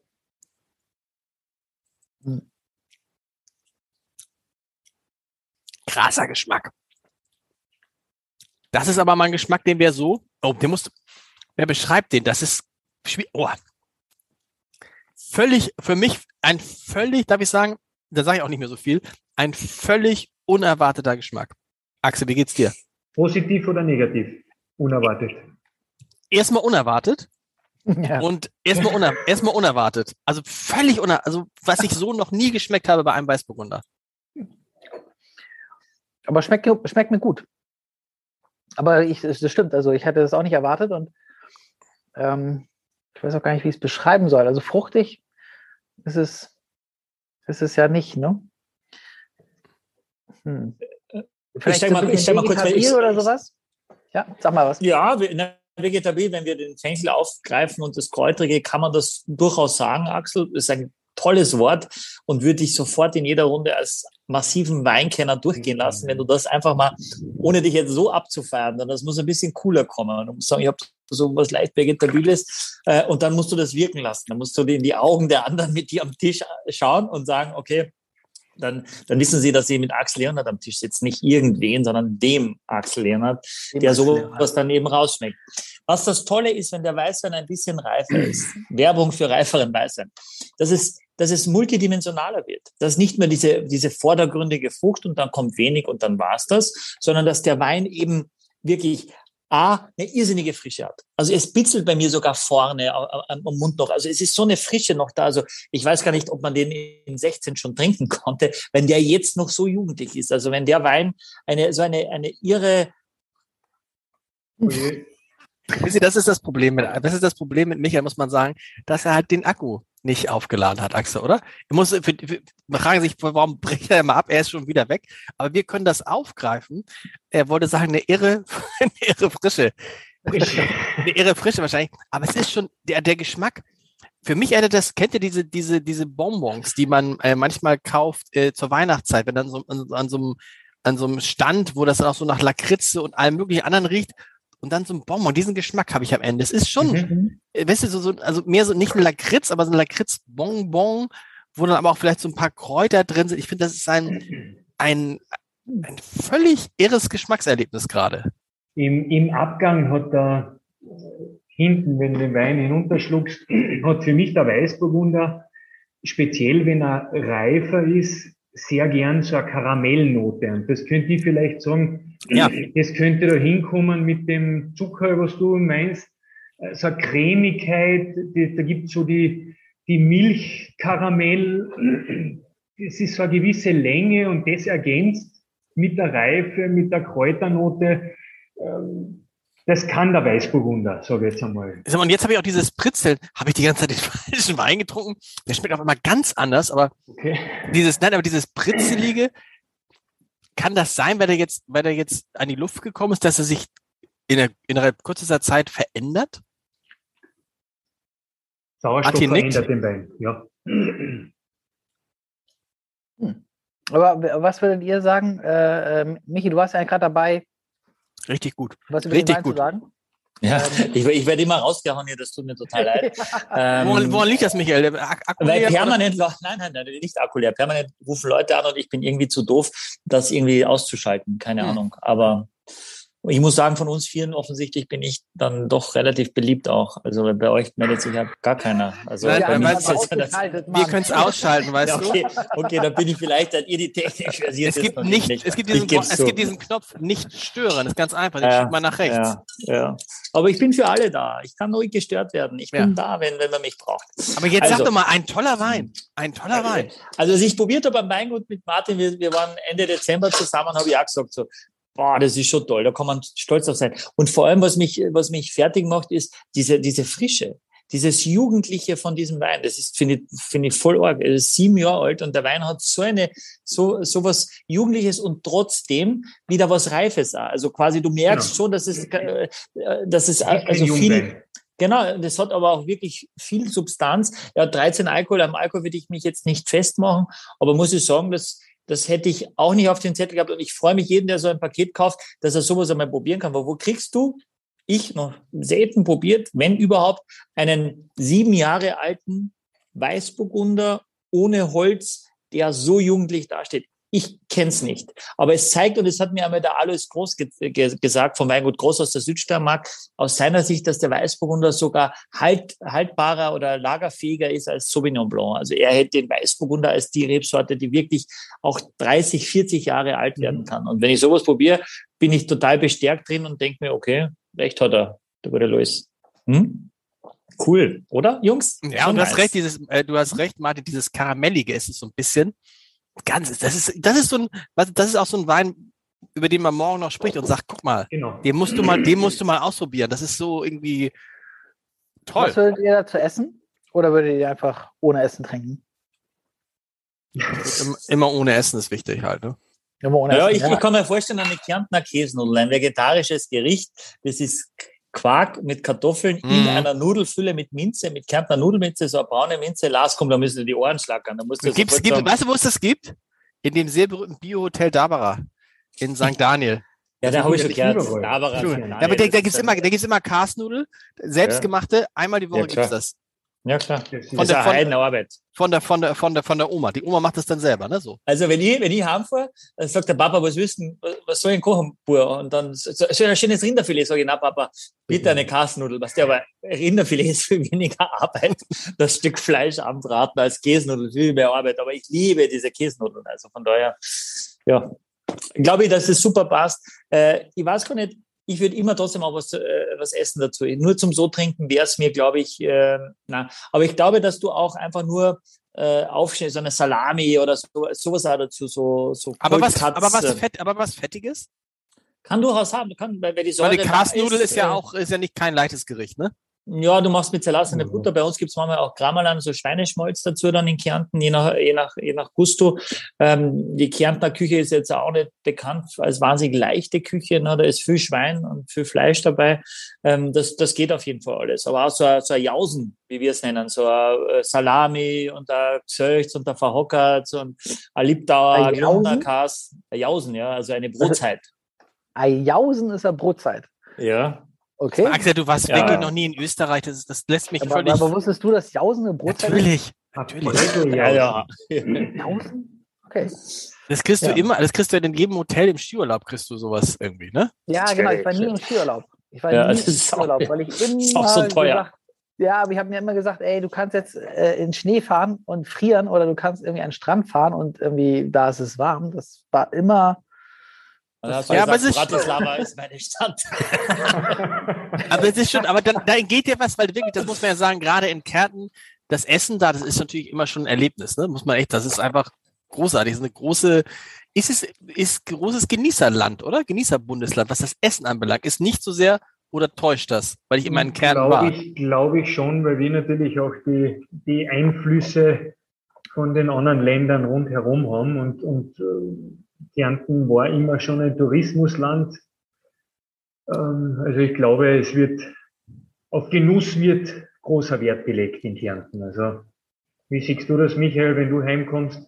Ja, wir haben ja diese, tatsächlich nicht diese, wir haben ein, ein ganz besonderes Klima, weil der Hauptalpenkamm nördlich von Kärnten ist. Das heißt, wir kriegen die klimatischen Einflüsse wirklich von der Adria, also von Norditalien hoch unser, unser Wetter ist viel mehr das in Venedig als das in Salzburg. Ne? Das genau, ist, ja. und, und so kommt auch viel Essen aus diesem Friaul, Julisch, Venetien, aus diesem Dreiländereck, Slowenien, Italien, Österreich, viele Einflüsse der Küche äh, auch zu uns nach, nach Kärnten. Und dann haben wir die, ähm, ich sage jetzt einmal, viel Landwirtschaft auch bei uns. Zum Skifahren gibt's gar nicht so viel Berge wie in anderen österreichischen Bundesländern, wie in Salzburg oder in mhm. Tirol. Aber wir haben eben wahnsinnig viele Seen. Kärnten ist also das Land der tausend Seen, auch alle mit Trinkwasserqualität. Genau. Äh, Martin, wenn wir eigentlich bezahlt von der Kärnten-Werbung für, für, für, diesen Podcast hat. Ich werde das morgen der Kärnten-Werbung schicken. Ja, ja. Also Kärnten ist, ist wirklich einfach traumhaft. Kärnten ist Kärnten ist Wahnsinn.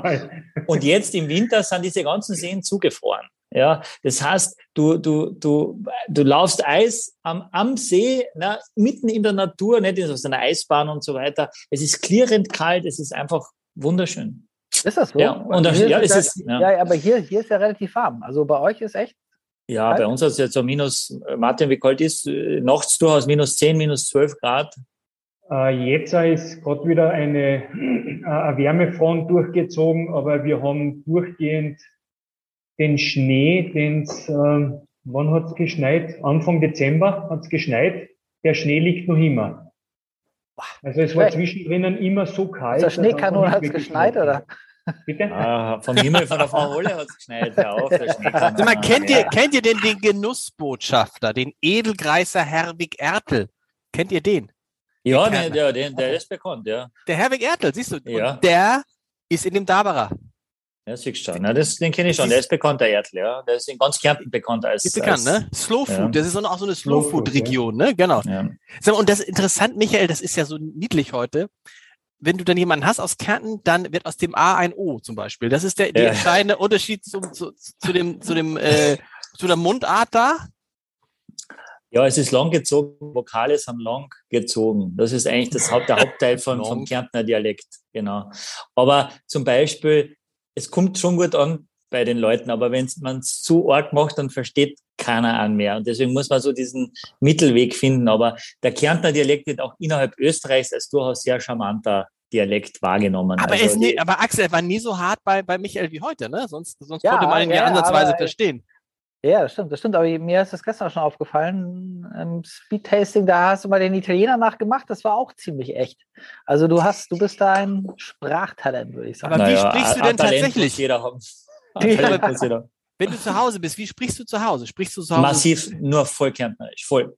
Also da kommen Nachbarn und sagen, ah, als ob du nie weg gewesen bist, mal du bist ja noch einer von uns. Und, und ich kann per Knopfdruck, ne? Das ist, äh, und die Kinder sagen auch, Papa, wir verstehen dich nicht. was mit dir? Ähm, das ist für mich Kopfsache. Also ich, ich, mag es auch total. Das ist mein, mein Ursprung, meine Heimat. Ja. Und da bin ich wahnsinnig stolz, dass ich dort her bin. Ähm, und das ver vergisst man nicht. Und es ist eine Frage des Respekts, finde ich auch, dass man, dass man den Dialekt dann, ähm, dort anwendet, wenn man es kann. Also das schreibt, ist. Schreibt ihr auch so? Also kann man so, na, so ein bisschen, ein bisschen schreiben, aber wir lernen in der Schule schon Hochdeutsch. Also aber ein bisschen schreibt man schon einmal, komm, komm her. Und, und, es gibt aber immer wieder mal so Begriffe, äh, die ich dann höre, die ich lange nicht gehört habe, weil ich ja nicht mehr daheim wohne seit über 20 Jahren, wo ich mir dann so abweg, also wo ich mich so abhaue, wo ich richtig lachen muss, weil ich es einfach ewig nicht gehört habe. Zum Beispiel, was ist denn das für ein Urschel? Ja, zum Beispiel sagt man das eigentlich gar nicht. Die Urschel wäre so eine, was ist denn das für eine Tröte oder für so eine, ne? Also. Weißt du, was, was man in Hamburg sagen würde? Urschel. Was ist denn das für eine Uschi? Ja, aber das ist meine Schwiegermutter, deswegen sage ich das uh. nie. Meine Ach, Schwiegermutter okay. ist die Uschi. Ja? Aber sag mal, was du uns mal erklären musst, Axel und mir, was wir uns immer fragen, wenn du nicht, wenn du mal wieder weg bist zwischendrin, wenn ich eine andere. Oh ja, oh ja. War, warum, wenn man in Kärnten aufwächst und dieses wunderschöne Fleckchen Erde lieben gelernt hat, warum geht man da weg? Mhm. Ähm, gut, also es ist schon fast eine emotionale Frage, Lars. Ja. Danke dafür. Das ist eine schöne Frage. Ich, ich, ich denke einmal kurz drüber nach über eine, eine Antwort vom Herz, die aber trotzdem auch ein etwas, äh, etwas quasi politisch Korrektes mit sich bringt. Martin, sag du mir das, du warst in der ganzen Welt und bist dann wieder in Kärnten gestrandet. Erzähl mal ganz kurz bitte, wie, wo du überall warst, weil das ja schon eine wahnsinniger spannende Vita ist. Ich wollte immer ins Ausland. Also das war schon äh, Schulzeiten und äh, die Sache war halt immer, wie, wie kann man ins Ausland kommen über einen Beruf. Ich habe nicht den Weg eingeschlagen, den der Michael eingeschlagen hat. Ich war zwar äh, touristikaffin, aber ich war dann wahrscheinlich doch zu feig, irgendwie in die Hotelbranche, in die Kellnerbranche zu gehen. Ich habe normale Schule absolviert, normales Gymnasium, habe dann äh, den Umweg über ein, ein Management-Lehrgang genommen und der hat schon Weinmanagement geheißen. Ich war da beim Tag der offenen Tür draußen in und die Sache war, die Lehrerin, die damals äh, uns da beraten hat, hat gesagt, es gibt Absolventen, die gehen dann ins Ausland. Und dann habe ich gesagt, super, das mache ich. Das ist meine Chance, ins Ausland zu gehen. Und somit habe ich dann 98 meine erste Ernte in Kalifornien gemacht. Mhm. Weil über, da gibt's Programme, landwirtschaftliche Programme und die unterstützen natürlich dann das Visa, die Visa-Anfrage. Sonst bekommt man jetzt in Amerika gar kein Visum, wenn man nicht über einen, über einen Job. Äh, gefolgt Ernte Südafrika, weil die Weinbranche ist sehr klein, man lernt immer Leute kennen. Ähm, und dann habe ich eigentlich gesehen, die Weinbranche ist mein Thema, ich möchte Weinmaker werden. Und dann habe ich meinen Beruf gefunden. Zuvor wollte ich noch Sommelier werden und habe aber gesehen, na, Sommelier, Wein machen ist noch einmal cooler. Also wirklich da Einfluss zu haben, ist, ist zehnmal cooler. Habe dann studieren begonnen in Wien, habe immer Unterbrechungen äh, gehabt, äh, wieder Ernten gebraucht. Ich habe Lebensmittelbiotechnologie studiert. Das hat früher Gärungstechnologie geheißen. Also es ist nicht ganz weit weg von der Materie. aber sehr theoretisch. Bin wieder nach Kalifornien gegangen, anschließend nach Neuseeland und habe natürlich von den ganzen Weinernten immer was mitgenommen. 2007 beendet das ganze Studium, Zukunft wieder im Ausland gesehen, zwei Jahre nach Neuseeland. Da war ich bei Palliser Estate in Martinborough, äh, Assistant Winemaker auf einem Betrieb. Dann hat die Frau gesagt, Neuseeland ist ihnen zu kühl, weil wir natürlich, die ist auch Kärntnerin, wir sind im Sommer 35 Grad gewöhnt, die hat Neuseeland nicht. Sind wir nach Australien gegangen, haben eigentlich den Plan gehabt, in Australien zu bleiben. Nur die wollten uns nicht, äh, weil es natürlich andere ähm, Länder gibt, die vielleicht ein Visum bekommen. Und das war da ein bisschen schwieriger. Zurück nach Österreich. Vier Jahre im Stiftkloster Neuburg Wein machen dürfen. Da habe ich den Wiener gemischten Satz kennengelernt. Und das Coole an, an Stiftkloster Neuburg, die haben in vier verschiedene Weinbauregionen Weine. Also da kann man wirklich sehr groß äh, und interessant, ähm, ein interessantes Arbeiten, muss ich sagen. Und dann habe ich einen Schnitt gemacht. Dann war ich von 2014 weg Lehrer. Und zwar ah. wieder, in der, wieder in der Schule, wo ich eigentlich meine Weinkarriere gestartet habe und war in der Weinbauschule in Krems Lehrer. Habe nebenbei am IMC auf der Fachhochschule unterrichtet, auf dem International Weinmanagement-Lehrgang auf Englisch. Das war dann wieder cool, internationale Leute kennenzulernen. Und irgendwie war aber trotzdem, und das haben die Kärntner, Kärnten ist ein wunderschönes Bundesland, wir sind halt nur Urlaub gefahren und, und irgendwie zieht's einen nach Hause.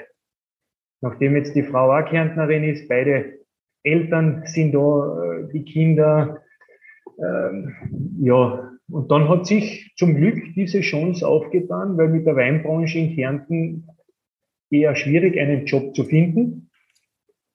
Aber deswegen gibt es das Weingut Burgtagenbrunn. Die haben jemanden gesucht. Mein Vorgänger ist noch immer da, der Hubert. Der ist in Pension gegangen mit Ende des Jahres, bleibt uns aber halbtags noch erhalten. Also ich kann da auf seine Expertise zurückgreifen weil der natürlich das Weingut aufgebaut hat und der kennt die Lagen und die Stöcke persönlich. Das ist natürlich auch was äh, äh, Schönes und, und jetzt kann ich eigentlich meinen Job, den ich immer machen wollte, sogar zu Hause in Kärnten machen. Also eine ganz kurz. So eine, schließt sich der Kreis wieder. Eine wunderbare Geschichte und Axel hat sich schon heimlich den Ja, aber jetzt, jetzt, jetzt, kommt hier, jetzt kommt hier die Fachfrage. Weißt, weißt du, was du darauf zahlst? aber nur in Deutschland. Kostet? Aber nur in Deutschland. Nur Deutschland? Ja. Nur Deutschland? es gibt so? in Österreich keine Sektsteuer, richtig? Nicht mehr. Nicht mehr. Ja, aber die gab es mal. Äh, vor, ja, der, der Sebastian Kurz hat sie, ab, hat sie abgeschafft. Genau, vor zwei Jahren, ja. eineinhalb Jahren abgeschafft worden wieder. Nach wie viele Jahre war es? Keine viele, zehn Jahre. Na, zehn, Jahre. zehn Jahre hätte ich gesagt. Aber du musst, wenn du nach Deutschland das importierst, musst du in Deutschland trotzdem Sechssteuer dann bezahlen. Natürlich. Ja. Deutschland ist auf alles Flottensteuer. Aber Leute, man muss sagen, jetzt Ausbau des Nordostseekanals. Also die Axel, Geschichte ist ja aber das ist, Geschichte. das ist, warum geht der, warum geht der Martin jetzt? Warum ist der Martin jetzt weg? Michael muss Ein Kärntner muss immer alle fünf Minuten muss irgendein Kärntner weggehen. Das ist, das ist der Klassiker. so, aber ich habe es schon eingeschenkt und jetzt verstehe ich auch, warum wir es zum Ende trinken sollten. Weil es ist tatsächlich, es riecht schon De, de, de, er nennt sich ein, ist es ein Rosé? Ja? Ist es ein Rosé? Ja, ein Rosé. Es ist ein Rosé aus Pinot Noir Trauben. Ja. Also wir haben ja sehr viel Burgunder. Und da kann man natürlich äh, sehr gut den. Und er riecht großartig. Oder, Axel? Ich weiß Riech nicht. mal. Riech mal, hast du noch nicht?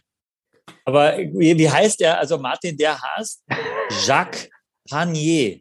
Jacques also, Panier, ja. Wenn man das schnell spricht, dann könnte man meinen, das hört sich wie Champagner an. Jacques Panier. Eine, eine, eine Ähnlichkeit, ah. eine Ähnlichkeit mit Champagner ist jetzt für mich ganz überraschend. okay, nein, aber jetzt Spaß beiseite. Da muss es doch schon juristischen Einwand aus der, aus der Champagne gegeben haben. Das lassen die sich doch nicht gefallen. Jetzt sag mal ehrlich. Ähm, diesen, diesen Prozess hat der Herr Riedel gewonnen.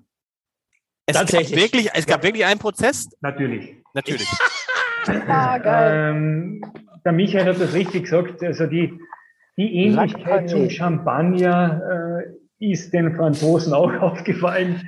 äh, ähm, die Geile Sache ist, es ist, es ist österreichischer Qualitätssekt, es ist Schaumwein und ähm, der Herr Riedel, der Herr Alfred Riedel wollte halt ähm, den einen anderen Namen geben. Und, und nachdem ja jetzt äh, die Firma Jacques Le Mans heißt, ja. jetzt das mit dem Jacques Panier nicht mehr so weit hergeholt, sage ich jetzt einmal.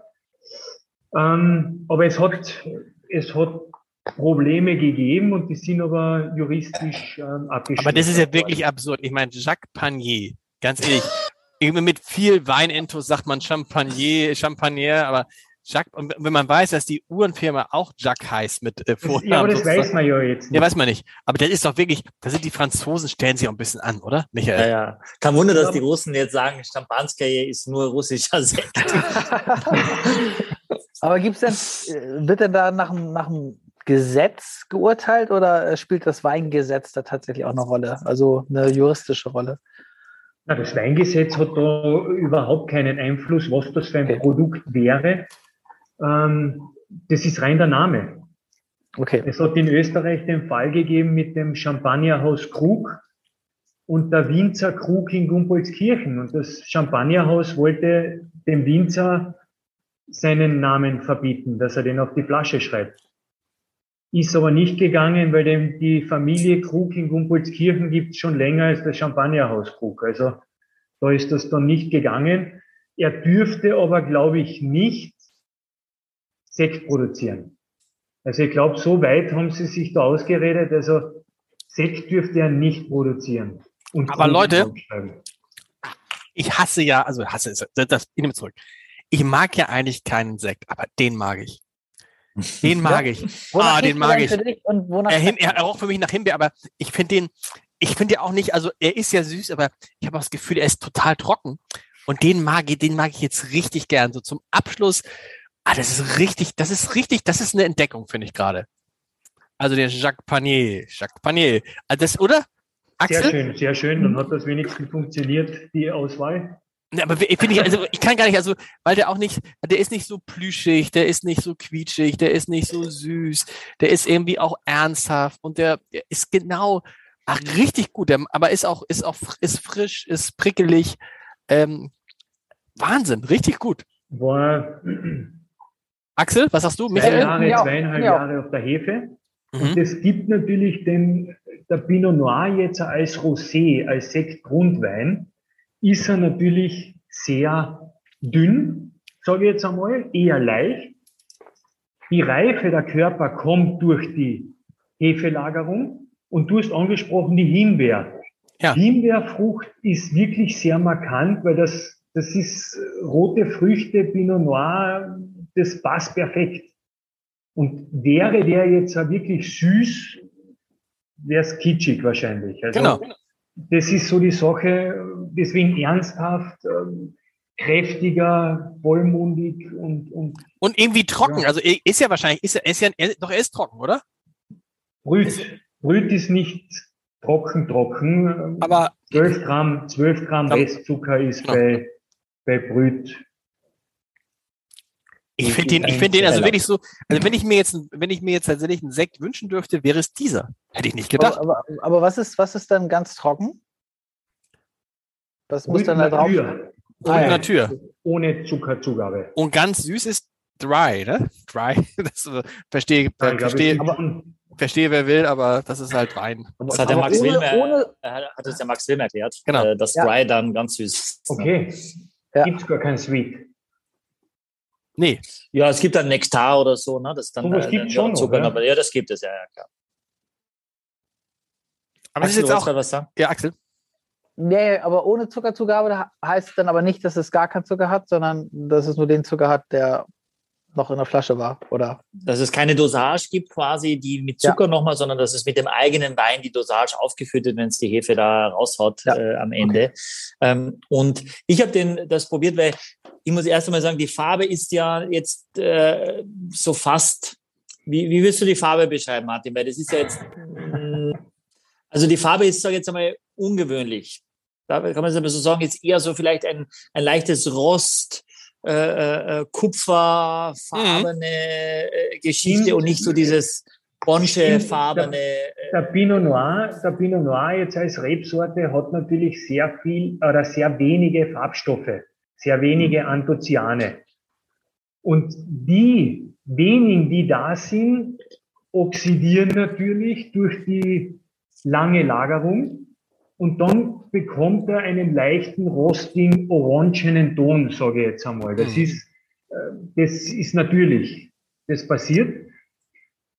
Wäre da jetzt Zweigelt drinnen, Zweigelt hat mehr blaue Farbstoffe, dann hätte man vielleicht mehr das Pinke drinnen, mhm. das, mhm. was aber meiner Meinung nach jetzt nicht schöner ist.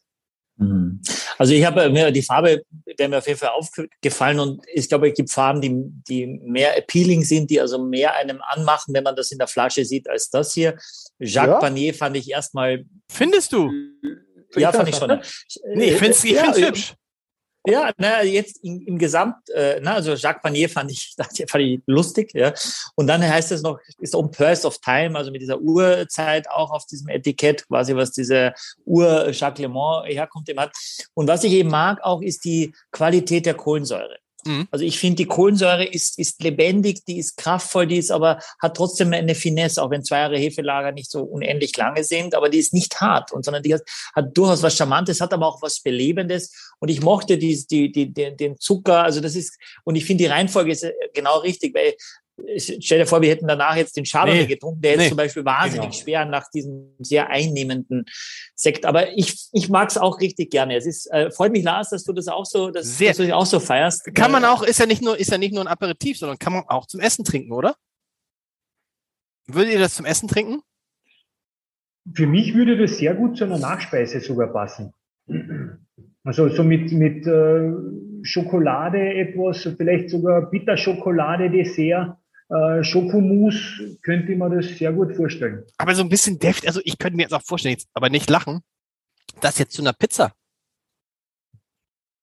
Das zu einer Pizza würde ich irgendwie witzig finden. Jacques Panier zur Pizza. Pizza. Nee, weil ich, ist, es ist, ist es dekadent? Nee.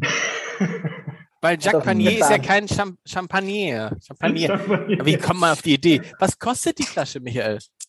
Also die beiden, der Chardonnay und der Pinot Blanc, kosten beide 14,90 und der Jacques Panier Rosé kostet 24,90. Das ergibt dann im Paket äh, 59,90. Äh, also der, der Sekt ist natürlich, dafür gibt es auch schon Champagner. Ich glaube, ich einmal um, um, um mhm. diesen, um diesen, diesen Preissegment, aber ob dann der Champagner zwingend besser ist, müsste man dann herausfinden. Ich finde es spannend. Ich glaube, ich sage es oft, aber ich glaube, Sushi passt mir sehr gut dazu. Ich kann mir mhm. diesen Ingwer und so weiter sehr gut vorstellen, diesen mhm. eingelegten Ingwer zu, zu dem dazu. Ich glaube, dass Käse sehr gut dazu passt. Also äh, alles, was so ein bisschen crisp hat, so ein reifer Parmesan, ein bisschen Comté, der so ein paar Kristalle schon hat, dann da kann man sowas wunderbar dazu trinken und man hat das Gefühl, man ist trinkt zu zweit eine Flasche und möchte dann noch eine trinken, ah, weil es eben nicht so, weil es nicht so schwer ist, weil es nicht so schwer ist. Ähm, ja, und ich wollte einfach zeigen, wie man, wir Jungs, ihr habt auch mir gesagt, dass ihr mehr und mehr Rotwein mögt auch. Und es ist jetzt immer noch die Zeit eher für Rotwein. Aber ich war so begeistert, dass, dass, dass Kärnten, meine Heimat, sowas schon ins, in die Flasche bringt. Und ich habe den Martin, ich finde den Martin so wahnsinnig sympathisch und er ist recht frisch drin. Und wenn ich ihn ein bisschen unterstützen kann mit unserem Podcast heute, dann, dann macht mich das, dann beseelt mich das. Ah, das ist schön. Kommen wir zur Schlussrunde dann schon. Äh, äh, Lieb, wir sagen immer, Martin, wir sagen immer, ist ja gemein, aber ein Lieblingswein muss man sagen, das ist immer für den schwer, der sie herstellt, weil das ist wie bei den Kindern, dann sagt man auch nicht, mein Lieblingskind ist der und der. Für uns drei ist es einfach. Was ist es einfach, Axel? Was ist dein Lieblingswein heute? Ja, wahrscheinlich ist es dann der Sekt. Ah. Ja. Cool. Ja, bei, sonst, bei, mir ist, bei mir ist auch der Sekt. Gemischte Satz gewesen. Den fand ich auch extrem gut, aber. Me too. Ja. Me too. Ähm, Michael, bin gespannt. Ich, ich bin selber, ich, ich, weiß nicht, ich bin, ich, ich, ich, ich, ich, weiß, ich, weiß, ich weiß nicht. Ich, bin erst einmal froh, dass ich noch da bin. Ich war schon zweimal weg, deswegen Asche über. Entschuldigt das sehr herzlich. Also, äh, der Volte, Volte Blage aus Bleiburg, also der hat es schon gespielt, dass ich da Kärntnerisch rede. Also, ich, ähm, für mich ist, ich mag jeden Wein für sich, was er ist, wirklich sehr, sehr gerne. Für mich ist der Pinot Blanc 2015 die Überraschung schlechthin. Mhm. Und im Vergleich für den, all den Weinen, die ich in meiner Karriere schon getrunken habe, ist das für mich das Bemerkenswerteste. Bei all den Weinen, die du schon getrunken hast, das sind ja nicht wenige. Ja, jetzt habe ich ja schon gesagt, für ein Weißburgunder, also ich habe, wenn ich das in diesem Vergleich sehe, auch, dann fällt mir jetzt nichts ein in dieser puristischen Klarheit und mit dieser Reife und trotzdem die Frische zu erhalten. Da, da ich bin Kärntner, ich bin hundertprozentig nicht objektiv, Asche über mein Haupt, aber ist so. Aber das finde ich schon außergewöhnlich. Gut. Fantastisch. Martin, hast du einen Lieblingswein von diesen Vieren? Wahrscheinlich nicht. Äh, Lieblings, Lieblingswein, ich musste Michael recht geben, ich war auch, ich habe die Weine vor einem halben Jahr mehr oder weniger zum ersten Mal äh, gekostet. Und ich war vom 2015er Pino am meisten überrascht. Mhm. Äh, ich sage jetzt, mir gefällt der gemischte Satz. Ich bin ein Fan vom gemischten Satz. Also ich, ich mag das Konzept von dem gemischten Satz. Ich bin überzeugt, das wird bei uns äh, sehr gut funktionieren. Aber am meisten hat damit trotzdem der 15er Pino überrascht, weil man sieht, wie, wie ein Wein lagern kann, wenn er gut gemacht ist. Und jetzt muss man dann noch einmal sagen, Kärntner Wein. Also wir reden da jetzt nicht über burgundischen Wein, dass man sagt, okay, das sind so viele Jahre und, und die, die können das. Wir sind ein junges Weinbaugebiet und es gibt noch nicht so viel äh, Weinmaker auf höchstem Niveau oder Betriebe auf höchstem Niveau. Und dass man das dann hat, das war wirklich sehr interessant. Also, das hat mich am meisten überrascht. Also das so, kann man sagen, Lieblingswein Pinot Blanc 2015. Das ist ein schönes Schlusswort. Michael, wir ersparen dir deine Liebeserklärung an, an Kärnten. Ein Cliffhanger für das nächste Mal. Ganz genau überlegen. Können wir schon sagen, die nächsten Male, wir haben so ein bisschen vorausgeplant. Wir wissen noch nicht ganz genau, aber klar ist, Sascha kommt. If you believe in love tonight. Du, du hast ihn ja schon kennengelernt und sagst, er ist sehr weinaffin. Er ist sehr weinaffin und er liebt, das wird euch beiden freuen, im Moment steht er voll auf grünen Feldliner. Total. Ja, so. okay. Dann ist Tim Melzer, ist in der Spur zugesagt. Die Frage ist nur, wann kommt Tim Melzer? Das wird sicherlich auch ein schöner äh, Podcast, wo wir nicht zu Wort kommen werden. Auch ich nicht. Kann ähm, ich mir nicht ähm, vorstellen, dass du mal nicht zu Wort kommst, aber äh, das werden wir sehen. Es ist so. Und äh, was, was, wen haben wir noch? Michael, ganz viele tolle Winzer haben wir auch noch äh, in ja, den nächsten den, Wochen und genau. Monaten. Winzerhof Stahl steht in den Startlöchern. Die haben jetzt die ersten 21er schon fertig gemacht und das soll demnächst losgehen. Ich habe ja in unser, auf unser Instagram-Account mal die Leute gefragt, worauf sie so Lust haben. Äh, komischerweise sagen dann eben auch Leute, ja, wir hätten gern ähm, äh, Scharzhofberger, Riesling-Kabinett von Egon Müller mal oder so. Ne? Aber das ist, wird aus vier Flaschen eine Flasche und vielleicht wird aus vier Flaschen eine halbe. genau. Und das Paket kostet trotzdem 150 Euro. Äh, äh, weiß ich nicht, ob das so abendfüllend ist, aber da gibt's viele Ideen auch von, von den Leuten. Und ich muss einmal mehr sagen, ähm, wir müssen mehr österreichische Weine trinken, auch in diesem oh. Podcast. Oh. Dafür, das, das, das ist so. Das zeigt heute heute einmal mehr. Ja. Heute einmal mehr. Können wir nicht, können wir nicht mal eine Malbec-Folge machen? Unbedingt. Ich bin seit zwei Jahren immer wieder verschoben eingeladen nach Argentinien. Äh, tatsächlich, äh, weiß nicht, ob es stattfindet, soll jetzt äh, Ende würde April mit, stattfinden. Ja, ja, ja. Äh, ich würde dich auch sofort mitnehmen, Axel, das, daran liegt nicht. Ähm, aber, und das auch noch Buenos Aires und so weiter. Ich habe heute auch Weine, äh, tatsächlich in der Früh schon Weine probiert äh, aus, äh, aus Argentinien, die auch spannend waren. Ich habe heute den ähm, teuersten, besten chinesischen Wein probiert, Ayo Yun aus 2017, Joint Venture mit Cheval Blanc von LVMH.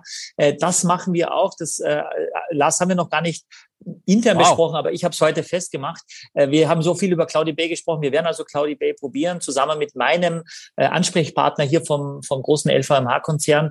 Ähm, und dazu gab es auch einen, einen, richtig guten spanischen Wein, den ich unbedingt auch, auch, auch zeigen möchte. Wir trinken endlich Cloudy Bay na, im, im, im vierten Jahr von vier Flaschen trinken wir. Ist es das ja. vierte oder dritte Jahr? Dritte Jahr eher, äh, es, ne? Mm, es, wird einen australischen äh, Shiraz auch geben. Wir machen einen, einen seinen komischen, was heißt komisch, aber sein, ich äh, sage ich nichts, Axel wird probieren und ich denke, äh, auch im Sekt, äh, auch ein Sekt äh, von Chanel Axel wird das feiern, glaube ich, wenn wir sehen. Ähm, also ich habe wahnsinnig viel vor. Es kommt jetzt auch wieder schön langsam so das Gefühl, dass ein Licht am Ende des Tunnels. Ja. Also wieder mehr Leute, die vorbeikommen, mehr Sachen, die ich probieren kann. Ich äh, habe auch wieder Lust jetzt drauf. Und der Abend heute, äh, äh, der Nachmittag mit dem Martin hat mir eben gezeigt, wie, wie bunt, wie vielfältig die Weinwelt ist und wie schade es ist, wenn man also vor der eigenen Tür die Sachen nicht kennt, aber sich bestens in Südafrika auskennt und jeden Winkel von Stellenbosch schon dreimal bereist hat. Von daher ist es ein Stück weit natürlich auch. Und die Österreicher haben schon eine Impfpflicht.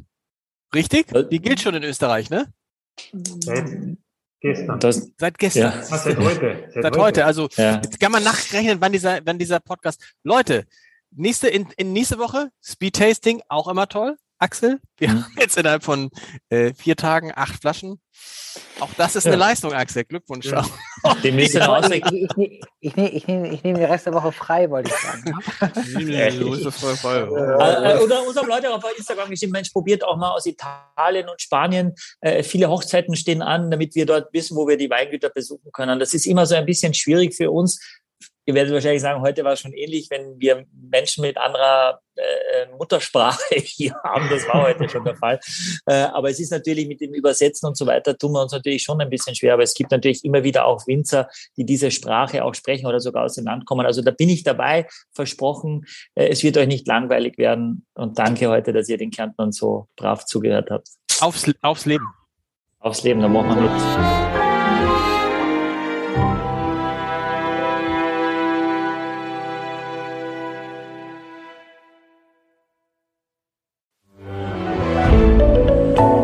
Podcast von Funke.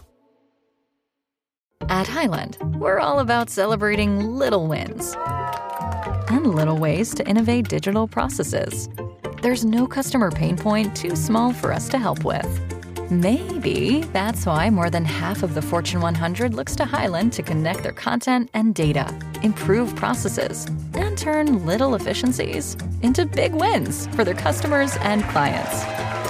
Highland, intelligent content solutions for innovators everywhere at highland.com.